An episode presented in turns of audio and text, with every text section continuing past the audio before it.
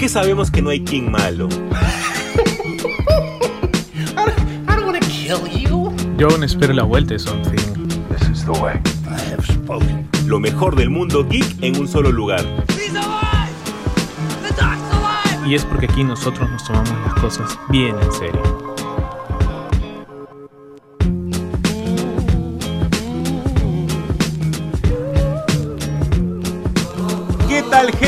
¿Cómo están? Bienvenidos a un nuevo episodio, una semana más, un lindo capítulo más de Super God Podcast, el podcast definitivo de temática geek.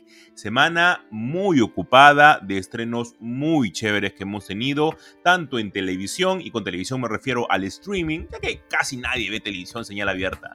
Eh, también en el cine hemos tenido cosas muy buenas, en el cómic han salido cosas muy chéveres, en el manga, en el manga y el anime también han habido varias controversias que también vamos a hablar el día de hoy y cosas que se vienen en la semana, ya que mañana tenemos el final de Ahsoka, algo que me entristece muchísimo y también también el jueves llega Loki por Disney Plus. O sea, se va a Soca, le da un choque, una palmada a Loki para agarrar la batuta de Disney Plus, la mejor serie sin duda alguna que ha sacado el UCM. Entre ellas también en la semana han salido varias películas muy chéveres que ya vamos, que ya, vamos a hablar con José Carlos, ¿no? Ha salido, por ejemplo, la película de Psycho Pass Providence, ha salido So 10, ha salido la película de The Creator, que acá han traído como eh, resistencia, así que hay un montón de cosas por hablar. José Carlos, ¿cómo estás?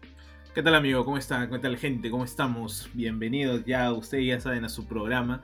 Y sí, pues una semana en donde también hay que decir, eh, han, soltado varias cositas que, que, como acá veníamos pues, ¿cómo decirlo?, avisorando, eh, el terreno de la animación iba a empezar a ganar y agarrar un poco más de, de, campo, porque bueno, pues la huelga de guionistas y eh, actores eh, ya va, por su quinto mes prácticamente, ¿no? Hoy va a llegar casi a su quinto mes. Y, este, y obviamente la industria, pues como la gran maquinaria, tiene que seguir. Y entonces, como lo dijimos acá, eh, la animación iba a empezar a tomar las, los momentos. Era su momento y lo han sabido, creo yo que lo han sabido aprovechar. Lo bueno es que ya pues se levantó una de las dos huelgas que la de guionista, ya lo vamos a hablar más adelante. Eh, igual con todo lo que implica el, vamos a decirlo, la demora o el ponerse a punto y, a, y, en autos de lo que sigue, ¿no? Imagino que ahora vendrán como que unos anuncios eh, mucho más rápidos y mucho más agresivos también porque deben volver a ganar terreno. Pero eso, bueno, eh, a nosotros nos, conviene también porque vamos a poder tener más eh, productos que consumir y, poder dialogar con ustedes, poder recomendarles a ustedes. Al final creemos que eh, de llegar a un acuerdo, el beneficiario es el, es el espectador. Y nada, ¿no? Ha sido, bueno, esta semana, como bien dijo Jesús, ha sido ha sido invitado por las mieles de los influencers, ¿no? Junto con el chino. Saludos al chino, ¿no? Me encanta, ver cómo se juntan los dos este, en, los, en los eventos. Eh, son, es, muy bonita esa, esa parte no, no, y, y, desde acá quiero enviarle un fuerte abrazo al chino porque este, hice una función especial gracias a la gente de Andes Films de Psycho Pass Providencia.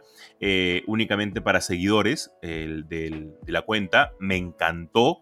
Eh, repartí varios premios entre los asistentes y el chino también me, apoyó mucho eh, ese día, ¿no? Que no era un horario este, muy fácil, que digamos, pero me apoyó. Así que chino, de acá te mando un fuerte abrazo. Gracias por el apoyo y gracias también a la gente que, fue a la, función de Psycho Pass Providencia. Consejo. vean la película porque el próximo año, José Carlos, como tú has dicho, se vienen grandes películas de anime y que probablemente la podamos tener en pantalla grande. Así que apoyen esta película para que las más grandes que se vienen el próximo año tengan mucha más pantalla. Sí, siempre es necesario apoyar, aunque también depende de mucho que, nos den este, horarios asequibles, ¿no? no como Akira que nos ponían a las, a las 5 de la tarde. 5 pues, de la tarde, una función en un cine. Y nadie podía ir, ¿no? Pero bueno, sí es cierto que eh, hay que apoyar este intento de, de traer las películas, porque sabemos pues que se estrenan en Japón y acá no van a llegar a, un mes, dos meses o al primer servicio de streaming, no, acá van a llegar después de seis meses, ¿no? Y eso es un, vamos a decir, un, un delay bastante considerable, ¿no? Pero bueno, ahí ya que estamos hablando de las mieles de los influencers, ¿qué, ¿qué, te pareció So 10? Por ahí dicen que es la mejor después de mucho tiempo. No, no, no, no, hay que ser tampoco tan exagerados este, que sea la mejor. La mejor para mí es la 1, sin duda alguna. Eh, pero la película está muy bien. O sea, tú no vas a pedirle a So que, que te deje con un mensaje y te lleves a tu casa y que pienses una semana y que tu vida la mejores a partir de haber visto So 10, ¿no? Para nada. Lo que pide son vísceras, ver un montón de sangre y ver gente sufrir básicamente en So. Eh, y eso lo cumple, lo cumple muy bien. Eh, la película se, encuentra entre la película número uno y la película número dos, por lo cual hay algunos personajes que sí te pide que, los puedas relacionar o al menos que tengas la, eh, la cara en tu, en tu mente por algunas cosas que ellos van a hacer o han hecho sobre todo, ¿no? entonces la aventura trata eso es la sinopsis nada más. trata de que John Kramer, que es eh, Jisoo, va a curarse del cáncer que él tiene, ¿no? Y aparentemente este, no es como lo pintan. Él va a México para poder tratarse y no es como lo pintan. Ahí nomás lo voy a dejar para que puedan ver la película. Eh, ir a verla gracias a la gente de BF Distribution y la pasé muy bien. O sea, estuvo muy interesante la película y sobre todo eso. Eso sí, mi novia y su mejor amiga eh, la pasaron muy mal en la película. Toda la película se estuvieron tapando la cara y sí, porque hay escenas un tantito fuertes. Sí, pues es que, es que mira, Janet no ha visto ninguna película de So, pero quería ver esta de acá y se sorprendió y me dijo, ok, si sale So 11, no pienso verla. no, pero es que, es que la verdad que, a ver, como franquicia, eh, So había venido, había decaído bastante por, por la misma, los mismos enredos que su trama tiene, ¿no? Entonces se habían perdido, vamos a decir, si la coherencia interna, ya parecía rápidos y furiosos, en donde era como que, bueno, pues un hechicero lo salvó, ¿no? O este, eh, mucho más aliados y uno decía, pero eh, si estos son aliados de, de, Kramer, ¿por qué no salieron antes, ¿no? O en qué momento se transformaron, se convirtieron al culto y demás, ¿no? Entonces, este, claro, la película esta, Soul 10, eh, o Soul X, este también te planteaba ese, ese reto. Y claro, jugar al me voy por lo seguro y lo ubico entre quizás la primera, que es la mejor, y la segunda, haciéndola como un 1.5, eh, es, es entre inteligente y, saber jugar tus balas, ¿no?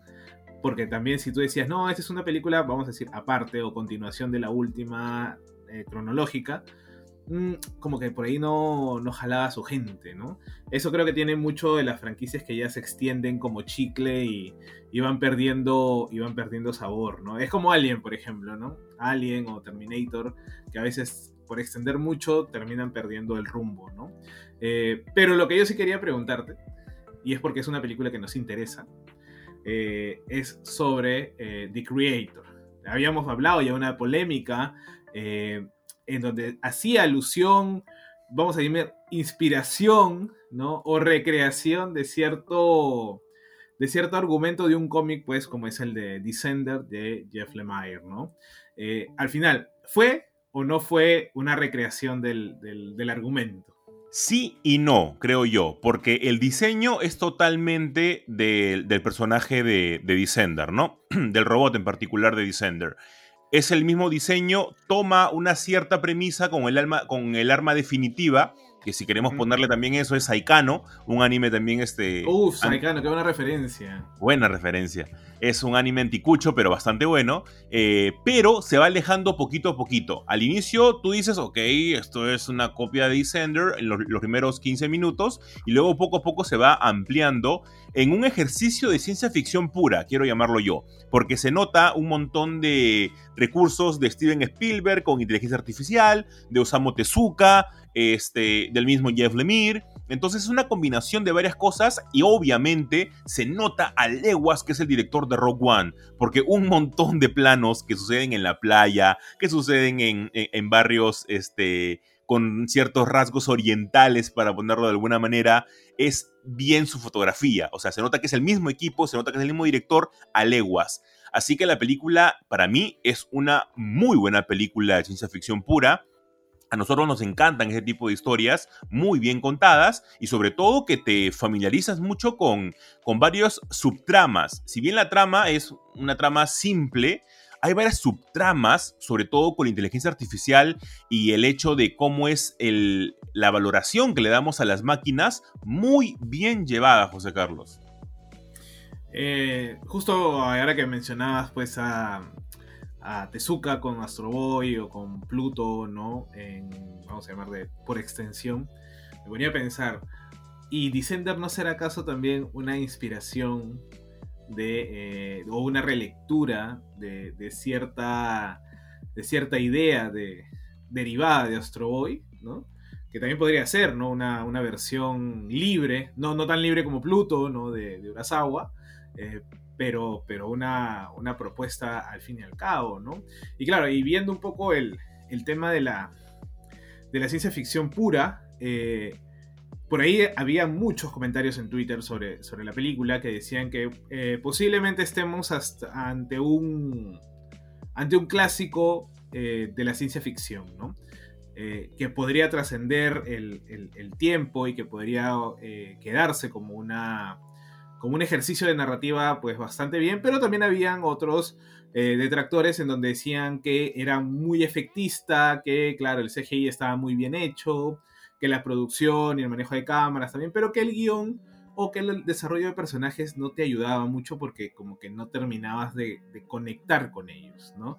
Lo cual me parece bastante eh, sorpresivo que digan eso, sabiendo pues que, el propio Gareth Edwards no, este, no es que sea un fan de ese tipo de películas, sino que más bien trabajar personajes muy sólidos, recordemos Rock One, recordemos la propia Monster, recordemos eh, sus Godzillas, ¿no? O su paso por el Monsterverse, ¿no? Que claro, ahí es más, enfócate en el monstruo y no tanto en los humanos, pero por ahí trata de darle un, un cariz un poco más desarrollado para que no sean simples adornos, ¿no? Entonces era como que opiniones divididas, encontradas, que yo siempre digo que cuando hay algo de eso es porque la película te interpela, la película tiene algo que mostrar y que claro, hoy por hoy, de repente, no tenemos las armas para poder este, valorarla realmente en su magnitud, sino que más que todo el tiempo dirá si es o no un referente de esta, esta nueva ciencia ficción, que en realidad, si nos ponemos a pensar, qué película de ciencia ficción se ha vuelto referente, vamos a decir, en los últimos 10 años. Creería yo que la última es Interstellar. O por ahí eh, The Arrival. ¿Alguna más? Yo iba a decir The Arrival. a mí The Arrival me gustó mucho. Siento que es una película que está en esa delgada línea de ciencia ficción, pero a la vez está más en el tema de relaciones humanos y la comunicación y cosas por el estilo, pero que al llegar extraterrestres obviamente a la Tierra y querer comunicarse con nosotros y buscar la forma, la hace una película muy de ciencia ficción, ¿no? Yo creo que sí en ese ejemplo que has puesto, creo que Arrival va a estar ahí y sin duda es ahora The Creator va a estar ahí. Gente, vayan al cine a verla porque eh, ahora se vienen un montón de películas en este fin de semana y de ley van a comenzar a ponerla en menos, este, en menos salas. Eh, traten de ir a verla, traten de verla en IMAX. Yo la vi en IMAX y fue una experiencia bastante, bastante buena. Así que ahí les dejo The Creator o este también para que vayan a ver So 10. José Carlos, hemos tenido el final de la huelga de los guionistas. Es un gran avance, sí, para todo lo que nosotros este, esperábamos, porque hay un montón de producciones que se quedaron todavía en el tintero, sin llegar muy lejos, por ejemplo, Deadpool, la nueva película del justamente el universo de Marvel y que iba a unir un montón de cosas con la salida de Wolverine, se puso en pausa porque no se podía hacer absolutamente nada sin los guionistas. Ahora, ¿cuáles van a ser las consecuencias aquí? Uy, bueno, acá hay bastante tela, tela por cortar, la verdad. Yo creería en lo empírico que puede ser mi comentario, eh, que la cadena de producción se ha roto. Entonces acá tienes dos, caminos. El camino es, eh, ya vuelven todos por ahí, creo que hay algunos puntos que se tienen que todavía tratar y, acordar, pero claro, el, la mayor, el mayor grueso que era este, el tema de las regalías eh, por las producciones eh, publicitadas o mantenidas en streaming, parecer se llegó a un acuerdo, eh, ya que, contente a ambas partes. Yo no sé si, la, si las partes de los streaming verdaderamente van a estar eh, de acuerdo porque ese negocio del streaming es totalmente distinto, ya lo hemos conversado acá alguna vez, el tema del ingreso y salida de plata, pero bueno.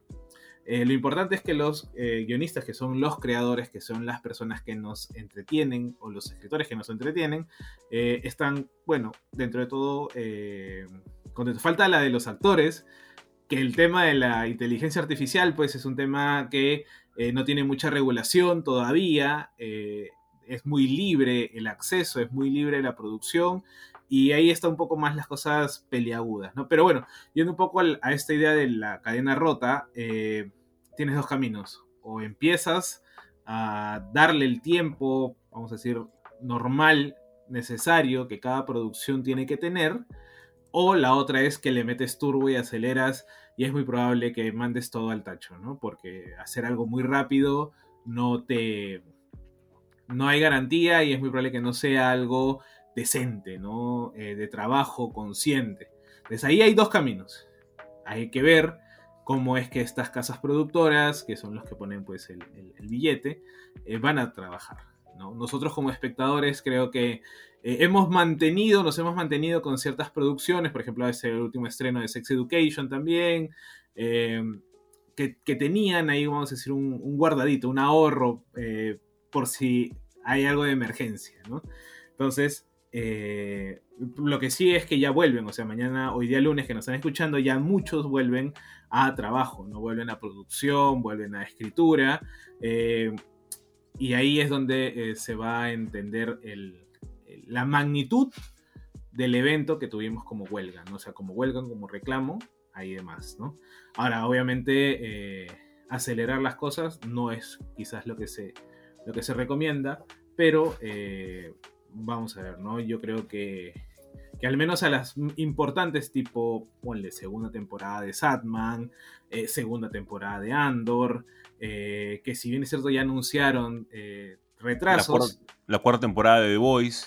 Claro, la cuarta temporada de The Voice, ¿no? esa serie, llamémosle, no sé si, si ahí entra la segunda temporada de The Power of the Ring, ¿no? No sé, pero este pero, por ejemplo, creo que iba a haber una segunda temporada de Severance también. Que claro, no la vemos mucho porque es Apple, ¿no? Pero este, es recomendado a mucha gente que vea. Van a tener prioridad.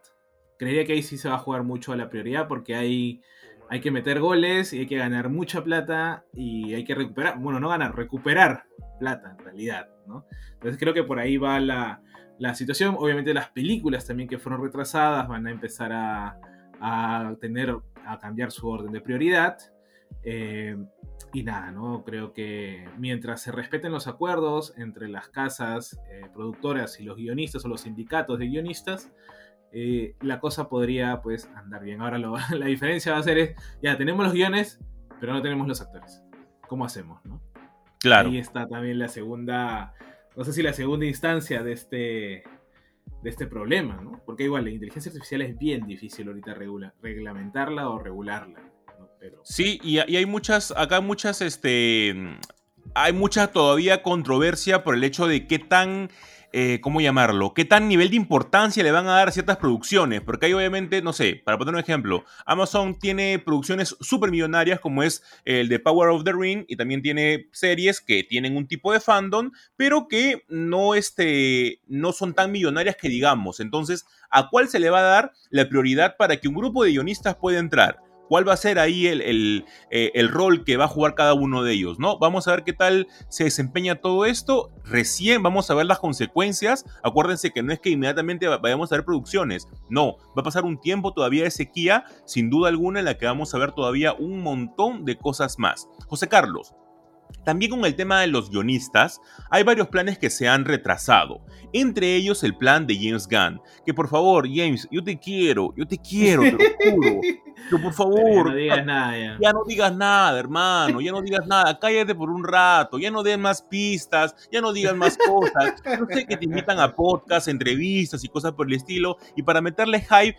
anuncias cosas, pero ya no, ya no es necesario más hype, es suficiente con el que tenemos, ya cállate y comienza a trabajar, nada más. Si tienes a los guionistas, ahora comienza a trabajar. ¿Y por qué digo todo esto, gente? Porque ha salido el señor James Pistolitas y ha dicho quiénes van a ser los personajes que todavía se van a quedar dentro del universo nuevo de DC. Dentro es lo que van a ser Waller, Peacemaker y Blue Beetle. Aquí he ganado una apuesta yo con un señor, se echó para atrás, al final el señor totalmente cobarde. No voy, no dile, su nombre. Dile el nombre, dile el nombre, dile el nombre. Su nombre empieza con J y termina en ON. Nada más voy a decir eso. Nada más. Se echó para atrás, señor. Se echó para atrás. Horrible, horrible. Pero bueno, ha dicho que estos tres personajes van a ser los que todavía van a regresar en su nuevo universo eh, de DC.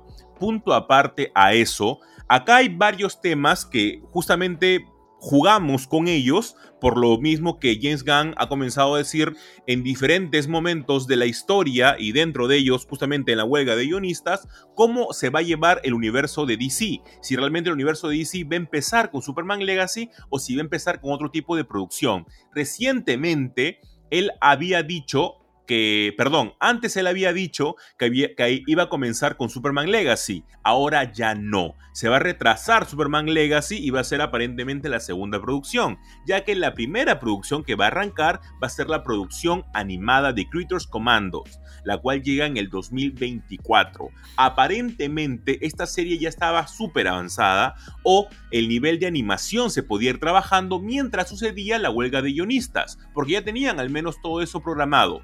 Nada más era el tema de que ya comiencen las grabaciones y que ya habían comenzado. Habían unos actores de Creatures Commandos, entre ellos Randall Flank Sr., el cual había ya publicado ciertas cosas. Entonces, esa producción aparentemente ahora va a ir con una moto súper rápido para que la puedan finalizar y sea la primera dentro del nuevo universo de James Gunn, aunque a él no le gusta que le llamen el Gunverso, pero es básicamente ya consumando, ¿no? Y sería Creatures Commando esta de acá. Pero desde aquí de Super God Podcast, James, te pedimos, ya no digas más cosas, por favor. y es que bueno, creo que sea la prensa se ha mal acostumbrado a, tener eh, un director o una mente creativa que les, que les anticipe o que les vaya contando todo, como fue pues obviamente el señor Zack Snyder. Cada, cada que Snyder decía o se juntaba o le preguntaban, él decía, ¿no? Esto va a ser así, así, así, así. Y obviamente pues él como arquitecto, como lo hemos dicho acá en, en el podcast, si alguien conocía lo que quería hacer muy bien con el, en el universo cinematográfico de DC, era pues obviamente Zack Snyder. Es más, yo, a mí no me gusta el estilo, pero él tenía que estar porque era su universo, era su idea, eran sus formas y demás, ¿no? Entonces él ya tenía planeado, así como él mismo dice, ¿no? Yo Rebel Moon, que la vamos a ver a finales de año creo, eh, yo ya la tenía planeada, ya estaba estructurada, ya tenía todo para para armarse, ¿no? Entonces, este, claro, la prensa se acostumbró a ese proceso de, igual, por el otro lado en Marvel, tienes a Kevin Feige, que también te lanza con seguridad que le caracteriza, pues cómo van a trabajar las cosas. Y tú dices, ah, ya, igual, claro, en el camino te dice, mira, ¿sabes qué? Ya no, esto lo quitamos, pero va a seguir la estructura eh, primaria, ¿no? Eh, en cambio, James Gunn es como, bueno, y ahora cómo rehago, eh, rearmo y, todo con lo que me han dejado, ¿no? Entonces, este, él, él empieza a armar algo, le viene una huelga. Y ahora tener que empezar con Creators Commando, yo no sé si es la, la mejor y la mejor forma de iniciar, ¿no? O sea, es casi tan malo como decir que empiezas con Blue Beetle, ¿no? Para mí. ok. O sea, porque claro, a ver, y, casualmente también el, bendito Gang en, medio de la semana postea pues una, una foto de un libro en donde hace como que una especie de revisión bibliográfica de eh, cómics bastante, no sé, ahí ya no entra ni siquiera la palabra indie, podría decir outsiders, ¿no? Dentro de la producción de, de época, que creo que nadie leía y él mismo decía, justo ha salido una, publicación para nosotros que nos gustaban estos tipos de, de, cómics, estos tipos de, chistes, estos tipos de, narrativa que no estaba dentro pues del, de la línea principal de los cómics. O sea, está bien, a mí me encanta la idea de, de personajes de segunda, tercera línea, pero tampoco exageres, amigo, o sea eh, yo, como dice John, ¿no? yo puedo leer este, novelas gráficas este, de Europa del Este, ¿no? que no lee ni la mamá del, del, creador, pero acá ya se pasó un poco, ¿no? Empezar con Creator, ¿qué voy a decir? Que, no sé, Frankenstein me cambió la vida. Claro, sobre todo por el fandom, ¿no? Porque, por ejemplo, este... O sea, imagínate la, gente que va a empezar a salir a decir, o dárselas de conocedor con, con Creators Commando. Claro, claro. Mira, por, ejemplo, yo poniendo las manos al fuego, ¿ah? eh, yo dentro del grupo de Creators Commandos únicamente conocía a cierto grupo. ¿Y, por qué? Porque justamente Jeff Lemire es el que más trata a este grupo después de muchos años. Él agarra Shades and the Frankenstein y Frankenstein ahí repite el plato con varios de los personajes, obviamente, de Creatures Commandos, con eh, salvando alguno que otro, ¿no? Porque recordemos que Creatures Commando era como que una unión de varios monstruos en, dentro de la época. Entonces sí, hay que tener ahí mucho cuidado. Justamente hablábamos en la semana de cuáles eran estos personajes que a nosotros nos gustaban tanto, que eran de tercera y cuarta línea, ¿no? Hablábamos de un Steven, eh, Strange, hablábamos de, de, Mr. Miracle, aunque él tiene el cuarto mundo, es un poco más conocido. Hablábamos de, de Human Target, que es un comixazo eh, que muy grandes actores han, tomado, pero muy pocas personas la conocen, a pesar que tuvo una serie live action. Entonces, hay varios temas ahí que podemos agregar, ¿no? pero es... entre Gang y. ¿Cómo se llama este? Y Tom King. Tom King y Tom King, puta, ya la verdad que no sé qué. O sea, se la pasaron de, de únicos y detergentes, la verdad. Pero, ¿sabes qué? Lo peor de todo es que lo hacen bien. O sea, Peacemaker, antes de la serie, era un personaje que nosotros habíamos leído en los cómics y era como que de relleno. O sea, nadie, nadie te decía, sí, claro, acá tengo el cómic tie de Peacemaker, que es una joya. No, nadie en la vida. O sea, nadie te decía eso. Era un personaje que nosotros conocíamos, lo conocíamos. El personaje eh, eh, había salido en varias series animadas, había salido en varios cómics, pero de ahí a que seas fan de Peacemaker, no. Pero James Gunn ha tenido ese poder y eso tal vez es lo que lo catapulta a donde está actualmente, ¿no? Y ojalá que pueda hacer las cosas bastante bien. José Carlos, ¿sabes quiénes no están haciendo las cosas bastante bien? La verdad que no, amigo, cuéntame, ¿quién no está haciendo las cosas bien? Los que no están haciendo las cosas para nada bien es la gente de Bach Films, que son los responsables de traer el anime Zoom 100 o Zoom 100 que ha entrado a un hiatus indefinido, faltando nada más y nada menos, José Carlos, que tres episodios para finalizar la primera temporada y sobre todo entrar a un arco que a mí me encanta. Los que han leído el manga sabrán a qué arco vamos a entrar, es buenísimo lo que se viene con Zoom 100, pero aparentemente por varios problemas que ellos han argumentado como cuestiones de programación, supuestamente no han podido llegar con las fechas de estos tres últimos episodios. Es bien loco, ¿no? Porque, a ver, muy aparte del tema de Mapa, Mapa Studios es tal vez el, estudio de animación japonés que tiene más problemas sobre explotación a sus trabajadores. Eh, pero muy aparte de eso, existe en Japón el hecho de la sobreexplotación en el mundo del anime en particular. Insun 100 se burla justamente de esto al inicio, en los capítulos iniciales, con una empresa en la que únicamente sales de trabajar, te tomas una chelita afuera y regresas a trabajar. Porque ese es tu día a día, nada más. Casi no vas a tu casa. Y varias personas han confirmado que sí, así es como es eh, la vida en muchos estudios en Japón. Entonces, muchos estudios relativamente nuevos como es eh, e, este estudio, y digo relativamente porque ya había tenido una, que otra producción, eh, el estudio Back Films, no ha podido con el encargo de Sun 100, a pesar que se demuestra un nivel de calidad bastante bueno. Sí, la verdad que, y aparte que había pues eh, despegado la, animación o, la serie anime bastante bien, sin sin caer en, floro. Eh, era una animación que no había visto en mucho tiempo. Quizás eh, apoyada mucho también con, su, con su argumento, que no era para nada eh, típico. ¿no? no es como que de repente Chainsaw Man, que, que sí tienes. que vamos a decir que la, la historia jala mucho por, por lo que tiene. Y claro, Mapa creo que es Mapa la que anima Chainsaw Man, este, le metió algunas cosas de, más eh, a nivel, vamos a decir, que no alteran la trama y que al contrario aportan una atmósfera muy buena, ¿no? Y claro, a, diferencia pues de, de, Zoom 100 que, que, estaba llamado a ser el, el anime de la temporada, quizás, eh, y que obviamente empezara a ganar nuevos lectores, nuevos este, espectadores termine o tenga este final, como por ahí decía, leía algún chiste, eh, Zoom 100 es el nuevo Nier Automata, ¿no? Este, sí, exacto. Que también termina, que no termina nunca o que se quedó simplemente ahí. Y, es, un, es algo triste, ¿no?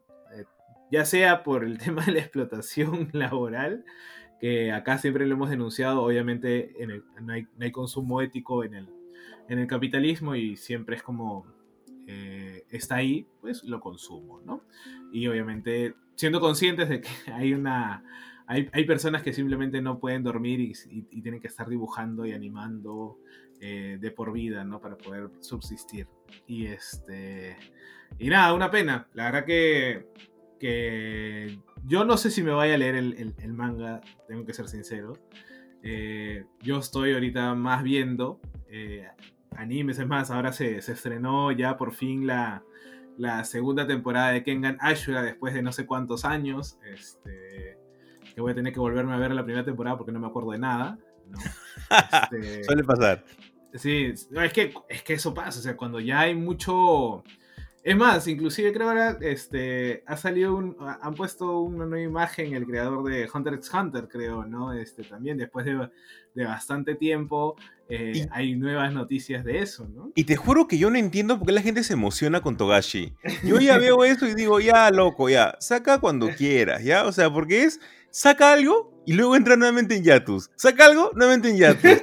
Yo ya ni siquiera me emociono. A mí me, a me encanta Hunter x Hunter, pero siento de que si no va a mantener un, nivel, un cierto nivel de calidad, o, al menos continuidad, hermano, no juegues con los sentimientos de las personas, o sea, no hagas eso, ¿no? O al menos anda cerrando tu mundo. Eso tal vez es lo que más me, me molesta de él. Si sabes que no, que no puedes terminar tu historia, anda cerrando cabos, no sigas abriendo cosas. El sujeto sigue abriendo su mundo. Y es por eso de que tal vez, pucha, es, es que Togashi no, no lo entiendo como creador de, ese punto de vista. Pero bueno, ojalá que pueda sacar más cosas y con un nivel de continuidad bastante bueno y que sobre todo que Zoom 100 pueda regresar este año. Ojalá, todo el mundo dice que no, que tal vez para el 2024 y pueda terminar su primera temporada. Y con eso, gente, cerramos el primer bloque de Super God Podcast para arrancar con el segundo bloque en la que vamos a seguir hablando de animación, pero sobre todo la gran apuesta de Netflix. Así que quédense con nosotros.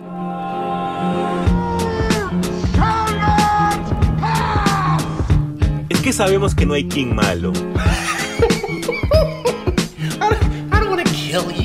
Yo aún espero la vuelta de Something. Lo mejor del mundo geek en un solo lugar. Y es porque aquí nosotros nos tomamos las cosas bien en serio.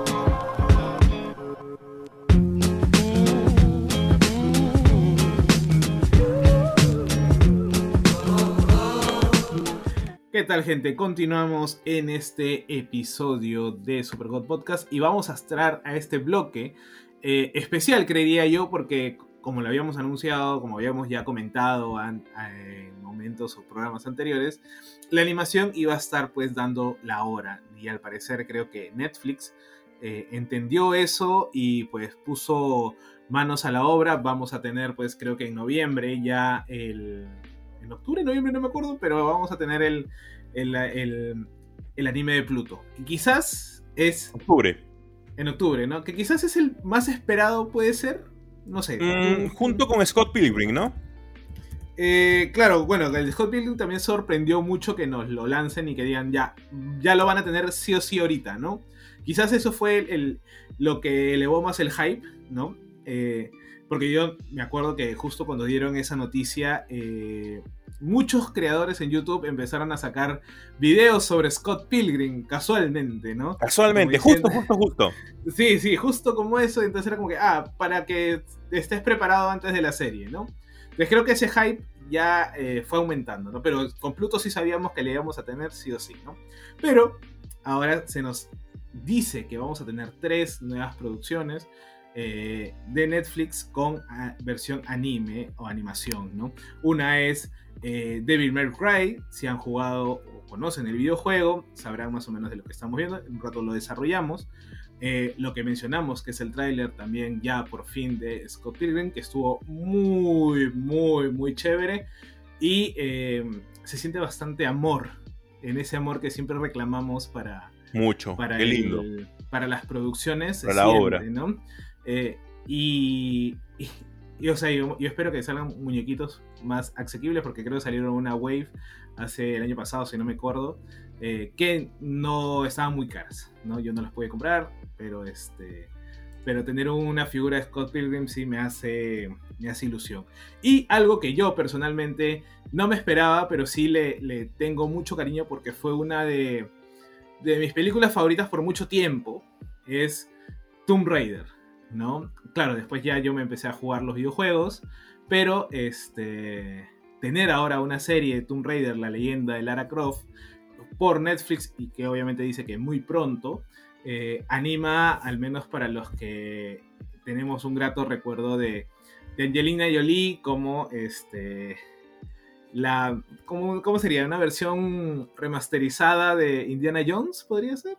Más o menos así, claro, porque la, anterior versión fue la de Alicia Vikander, ¿no? Claro, ¿no? Pero o sea, el tema del personaje como, como alguien que busca tesoros o que está de exploradora. Ah, claro que se mete en ciertas aventuras este, extrañas también. Eh, es una versión, vamos a decir, actual de, de Indiana Jones que personalmente a mí no, nunca me jaló ninguna de sus películas. La verdad, esa franquicia no, nunca la vi, ¿no? Este, pero nada, ha sido tres, tres noticiones o tres anuncios que empezamos pues a desarrollar, ¿no? Y claro, ¿quién no conoce o quién no ha escuchado eh, la saga de Dante en Devil May Cry. ¿no? Muchos conocen el videojuego porque literalmente era una copia descarada de God of War a nivel de jugabilidad. No, no es que en serio, era, una copia descarada, tenía el, mismo, vamos a decir, patrón de, movimientos y de ejecución de, combos que eh, God of War. O sea, claro, solo que God of War tenía pues estas, estas hachas eh, o espadas de la, de la condena, mientras que Devil May Cry eh, o Dante tenía una espada gigante, ¿no?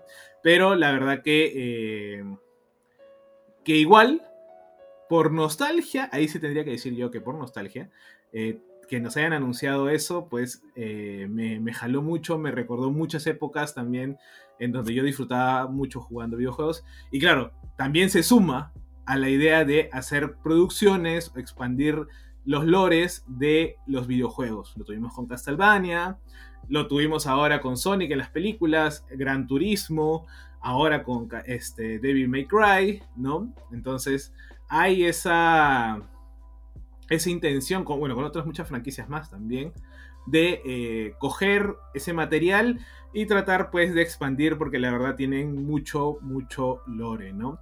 Eh, si no me equivoco, creo que el estudio es este, el estudio Mir, que eh, trabajó pues en la, no sé si, si bien recibida, creería que ha mejorado con el tiempo. Eh, Avatar, la leyenda de Korra, ¿no? Este, eh, también creo que estuvo en The Bond Dogs, esta serie con unos, esta animación de, de, unos chicos afro, que me gustó mucho.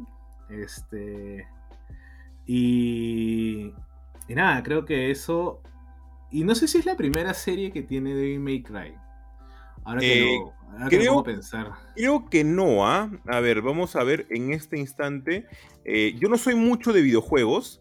Eh, no me. No siento que están. No, ya ha tenido en anime Devil May Cry. Cry. Yo me acuerdo haber visto eh, parte de los capítulos del anime. Eh, y, pero aparentemente acá tiene todo un lore muy interesante, Joseca, porque muchos de los fans de los videojuegos no les gustó esta adaptación que tuvo en el anime de Devil May Cry del 2007, que fue en, particular. y por lo cual ahora esperan que esta adaptación al menos sea mucho más fiel a lo que realmente Dante y todo el lore que tiene que, enfrentar con los monstruos y cosas por el estilo sea mucho más interesante. Eh, como tú dices, viene a partir del estudio Mir, que también estuvo dentro de lo que es este Battle of the Super Sons de Batman y Superman. Esa película a mí me gustó mm. un montón. Así que, eh, aparte, ha hecho varios DC Showcase, que son estas mini historias antes de las películas. Ah, Entonces, tal vez por ahí podamos agregarlo. Ahora, eh, es, también dentro de todo este lore de estudios de animación japonés este, y japonés slash americano, eh, de lo que... Ah, no, este estudio es coreano. Sí, sí, sí, este estudio es coreano, Estudio Mir. Me estaba confundiendo. Ese estudio es coreano dentro de los, e, esos estudios que estuvieron dentro de Star Wars Vision. Porque ellos también son los eh, artífices de Journey to the Dark Head, que tiene tal vez el mejor villano, que es este Sith con, con látigos que se movían, que Ah, estuvo claro. muy chévere. Entonces, puede ser un, un gran trabajo con Devil eh, May Cry, pero yo le esperaría con pinzas porque al menos el trabajo de Netflix siempre es como que mm, una apuesta, ¿no? Pero también la apuesta es mucho más segura porque se sabe que las últimas adaptaciones que ha hecho basadas en videojuegos les ha salido muy bien. Ahorita yo he visto los primeros episodios de Castlevania Nocturno. Está buenísimo, pero buenísimo, buenísimo. Eh, ya de por sí las anteriores temporadas es un bocato di cardinale. Sea, es buenísima. Eh, Arcane también está basada en un videojuego. Yo no he jugado absolutamente nada de, de- de ese mundo y disfruté un montón la serie. Así que al menos por ese lado Netflix sabe cómo tratar las cosas, ¿no? Al igual que, que, que Tomb Raider, que tú mencionabas hace un ratito, este de acá sí es con Powerhouse Animation, el cual ha hecho Castlevania y también hizo la, la serie de, de, de He-Man y los Amos del Universo. Entonces, por ahí creo que la calidad ¿Cuál? está garantizada. Revelations. Revelations, ¿no? ¿Cómo? Re- eh, He-Man Revelations. Así es, Revelation. Y que ahora va a tener Revolution también. Vamos a tener Así otra es. serie de, de- de los amos del universo, ¿no? Varios amigos me la recomiendan, pero hasta ahorita no la he visto. Mira, yo la verdad que a mí me dicen He-Man y me acuerdo de- de- del He-Man ochentero que no me gusta. Por ahí habré visto alguna que otra cosa, pero esa animación, la verdad que ah, se me cae el ojo, creo, ¿no? Pero, pero que me disculpará Cristian, porque Cristian sí es fan de. El customizador es fan de, de, de He-Man y los armos del universo, pero conmigo sí es como que. Que creería que esta nueva. Esta nueva. No sé, viada o, segunda eh, o tercera este, forma de, animación está mucho mejor, eh, pero la verdad que no, no, no sé, no tengo esas... No sé, hay gente que, que- que como con la que converso y a veces me dice, no, yo tengo reticencias, no es que no le haya visto, pero es como que no me jala tampoco, ¿no? No, está bien, sentar. está bien que no te jale. Yo, por ejemplo, yo no hablo de temas que no me jalen. Ah, ahor- Ahorita se ha estrenado una nueva producción de los Power Rangers, creo, ¿no? Hoy todo el mundo está hablando de Cosmic Fury, weón. Ya, yo, por ejemplo, ahí, a mí- compadre, a mí nada más háblame de Fuerza Salvaje y de ahí no paso. De, Fuerza del tiempo, fuerza del tiempo. Fuerza Y Fuerza del Tiempo, nada fuerza más. tiempo, fuerza salvaje, nada. Las Nada mejores, más, las mejores. Fuerza del Tiempo, No, Fuerza Salvaje. Ya, y, y- y por ahí si quieres, no sé, este. Los Galaxy, pero nada más. Y nada más, y eso, y eso. Para mí ahí murió Power Rangers. Por eso que no me meto sea, en ese tema porque ahora- no, no me llama. No, y, y- y la verdad que, o sea, si vemos un poco el lore, para salirnos un poquito del tema como siempre, este, con, con Power Rangers, creo que la importancia es porque cierra un ciclo de 30 años, ¿no? De, de- en donde ha habido pues súper altas, súper bajísimas, ¿no? Maleadas totalmente, cambiaron de dueños y simplemente dijeron, ¿saben qué? A ver, terminamos acá, 30 años, gracias, y hacemos un reboot. Ahora, esta última temporada, que por ahí dicen que es muy buena, yo la verdad que no sé si, si, si la quiera ver. eh, me vi, eh, ¿cómo se llama este? Dino Fury creo que es la, la anterior o las dos, dos anteriores que salió en Netflix. La verdad que un poquito, un poquito más de lo mismo, ¿no? Pero, pero es que creo que yo ya a Power Rangers le exijo lo que le exijo en los cómics, que es un poco más de madurez en las historias y que claro, si tú estás haciendo una serie pues para vender muñecos, eh, difícil que, que le pongas algo más dark, oscuro, pues, ¿no? Pero, pero sí, y todo el mundo, TikTok está lleno de esa, de esas, este, de esos comentarios y súper conocedores, la verdad que yo digo, pero verdaderamente hay gente que le ha parado balón a, a- a Power Rangers en, en los últimos años, no sé. Pucha, ¿cómo serán los el algoritmo que a mí no me ha salido absolutamente nada? A mí lo único que me ha salido es de los ramos de, de Hot Wheels que han tenido que regalarle a sus novios ahora. Oye, el- ¿ha habido acá gente que ha hecho eso? Sí, un montón. Un Acá montón. en- acá en Lima, puta, qué fuerte, ¿ah? Un Brother, si yo regalé mis, mi- mis flores amarillas. ¿Y te regalaron tu Hot Wheel? No, alucina. Fui espectador. bueno, pero la de las flores amarillas, no- normal, pues.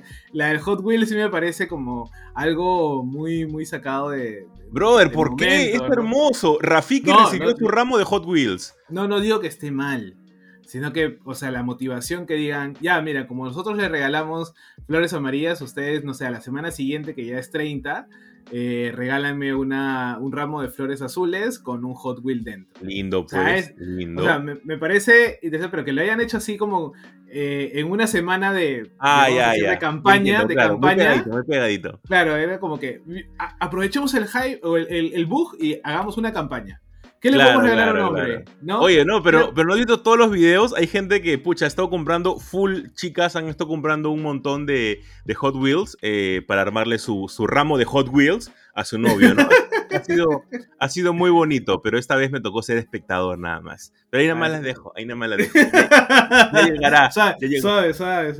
Ya llegará algún día. No, ya, ya me dijo, me he olvidado, perdón. No, no sabía de la tendencia. Un Hot, Wheels de, de, Star Wars. Un Hot Wheels claro, un Hot Wheels de Star Wars. E, eso vale, eso vale. No los que venden en Tambo, por favor, no, no. Otro, Y, con eso, gente, únicamente por agregar es que también, como dijo José Carlos, al listado de, de, cosas bacanes en animación que se vienen por Netflix, también está Scott Pilgrim, ¿no? Que también viene para noviembre de este año. Así que tenemos Devil May Cry, tenemos Scott Pilgrim, tenemos Tomb Raider, que viene el próximo año, un montón de producciones animadas y ojalá que también con el, término de la huelga de guionistas pueda salir pronto la segunda temporada de Arcane, que ya se hace esperar. Y con eso cerramos el segundo bloque de Super God Podcast para arrancar con un tercer bloque en la que vamos a hablar de qué es lo que podemos esperar para el final de Ahsoka que se viene mañana y también con lo que se viene en Loki. Así que quédense con nosotros.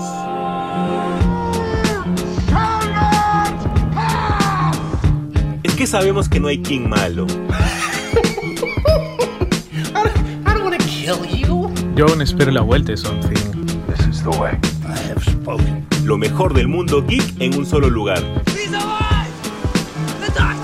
Y es porque aquí nosotros nos tomamos las cosas bien en serio.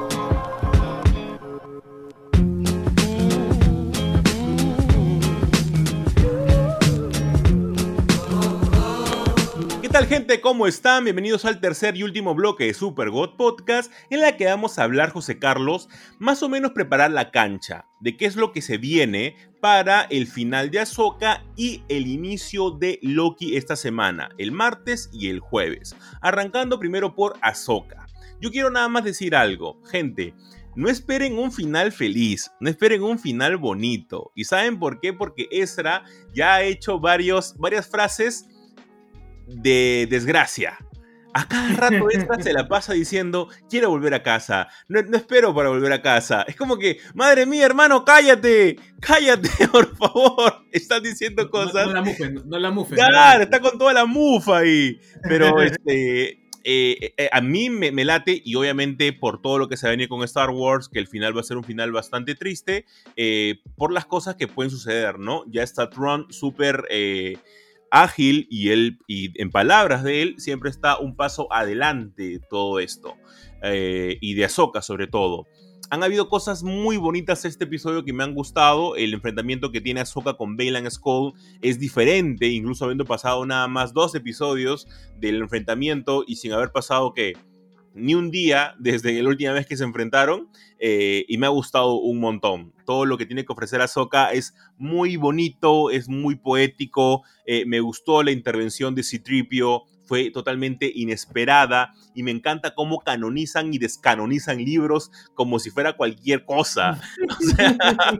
Eh, Tron sabía que Anakin Skywalker era el maestro de Ahsoka Tano. Lo vimos en el libro de Tron Alliance, en la cual eh, Darth Vader tiene una misión justamente con, con Tron, Tron antes de ascender.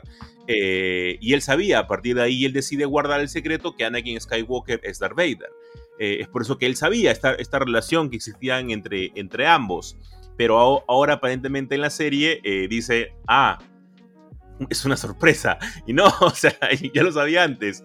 Y luego el tema de Bloodline me encanta cuando llega Citripio y, y demuestra, ¿no? Que, que, la, que la general Ley Organa eh, está dentro de lo que es la organización de ciertas misiones en secreto también, y todo esto lo vemos en el libro de Bloodline. En el libro de Bloodline, antes que ella se lance como una senadora, como una general, etcétera, es donde tiene todo este complot en su contra cuando alguien descubre que ella es la hija de Darth Vader.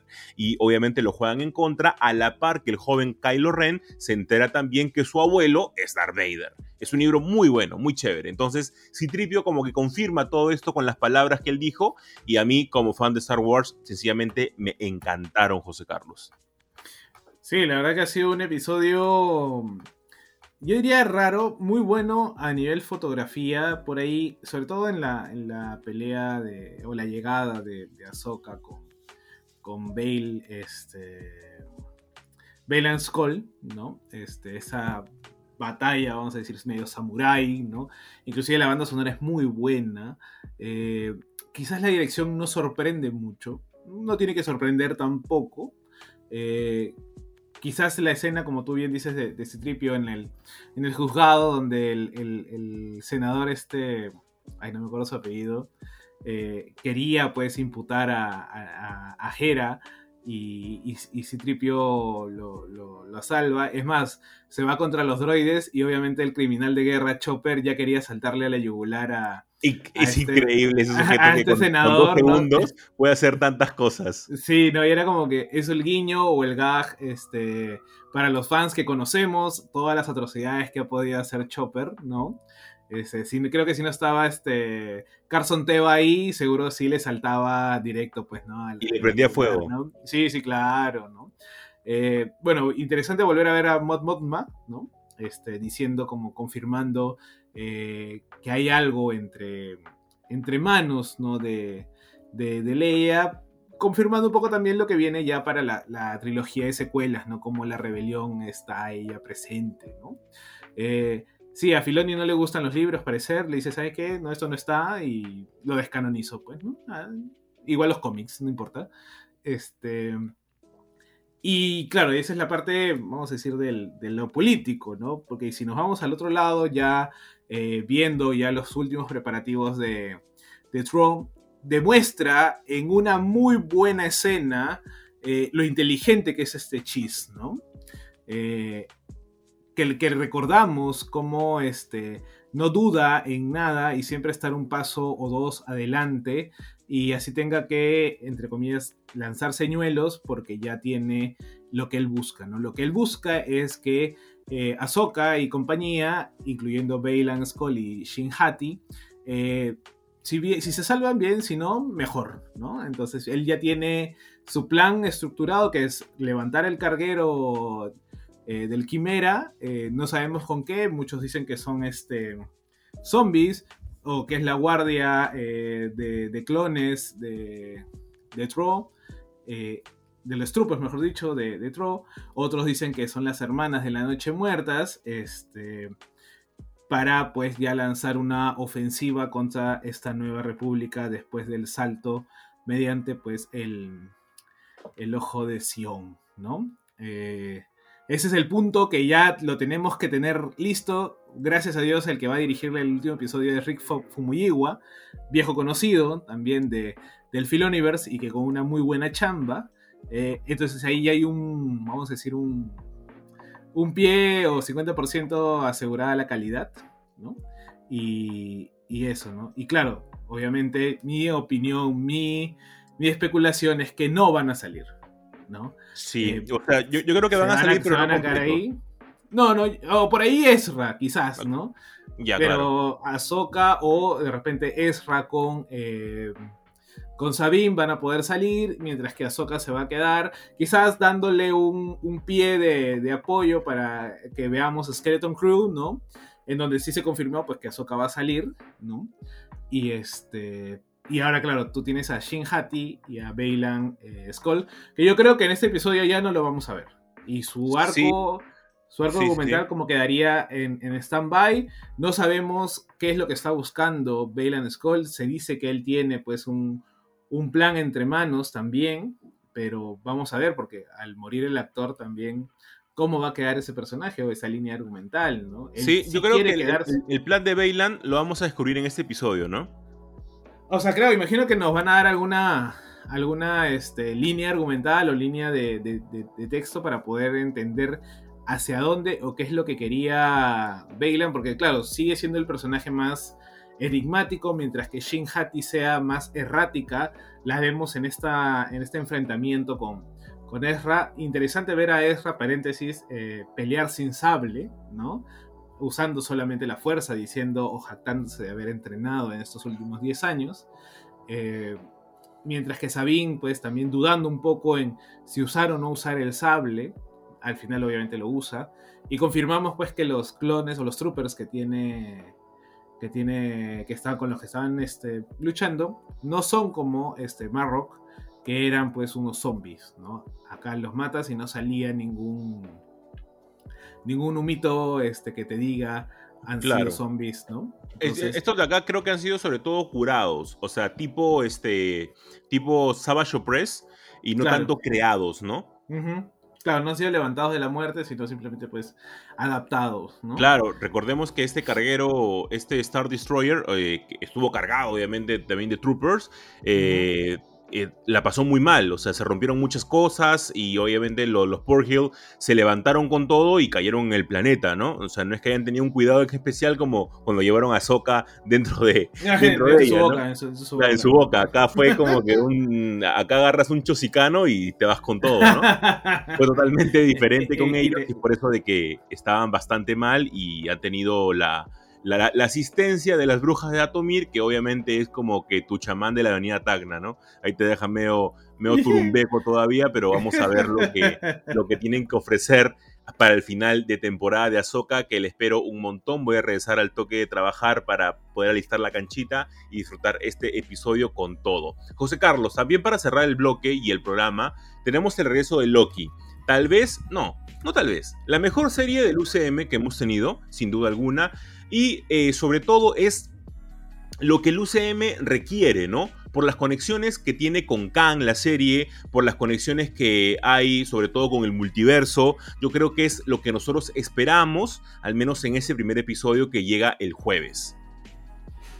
Sí, la verdad que es quizás el, eh, como tú creo que me comentaste, pues el, pegamento que une y quizás la que tiene mayor, no sé si coherencia interna con este intento de, de lanzar a, a Kang como el gran villano multiversal, ¿no?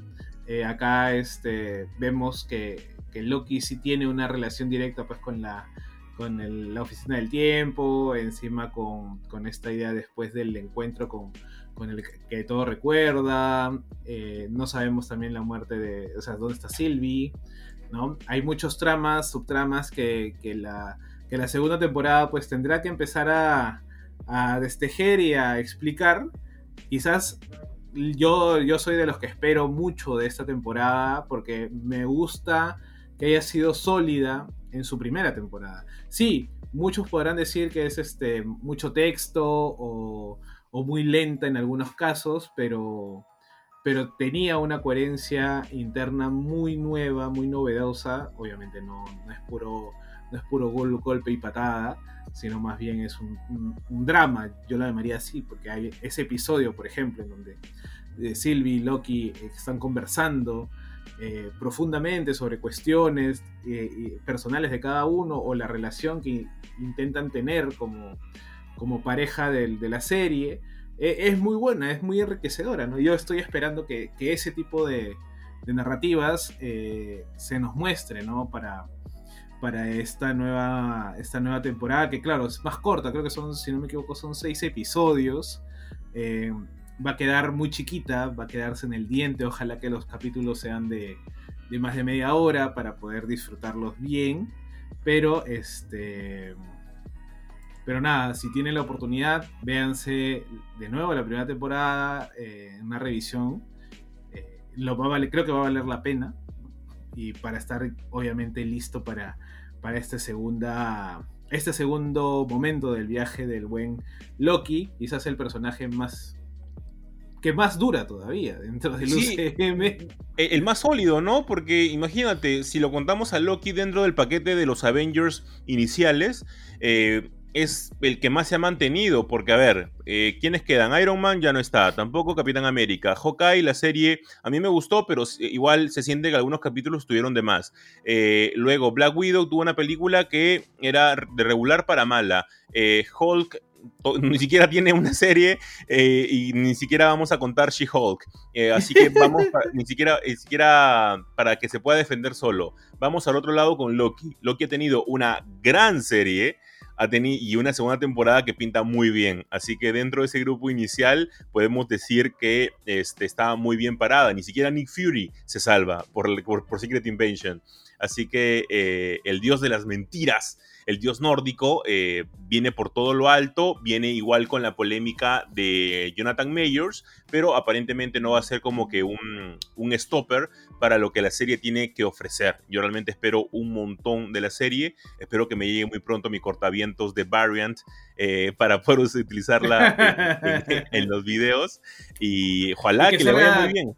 Y que salga Loki de nuevo. Y que salga, por favor, Loki. Y que salga Miss Minute, porque esa loca siento de que tiene, tiene todavía mucho potencial por dar. Va a, salir, va a salir una gigante, pues en el tráiler salía una. Se ve, pero se ve medio extrañita, ¿no? Porque se ve que tiene como una especie de faldita. Sí, sí, sí. Así que quién sabe, quién sabe. Miss Minute tiene un potencial alucinante. Así que este, ojalá que lo pueda lograr. Con eso, José Carlos, cerramos el tercer y último bloque de Super God Podcast. Esperando gente que les haya gustado. Le deseamos una gran semana y nos escuchamos la próxima semana. Chau, chau, gente. Chau, chau, gente. Cuídense.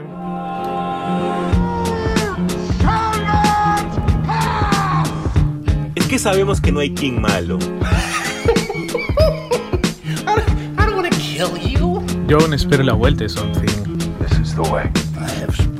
Lo mejor del mundo geek en un solo lugar. Y es porque aquí nosotros nos tomamos las cosas bien en serio.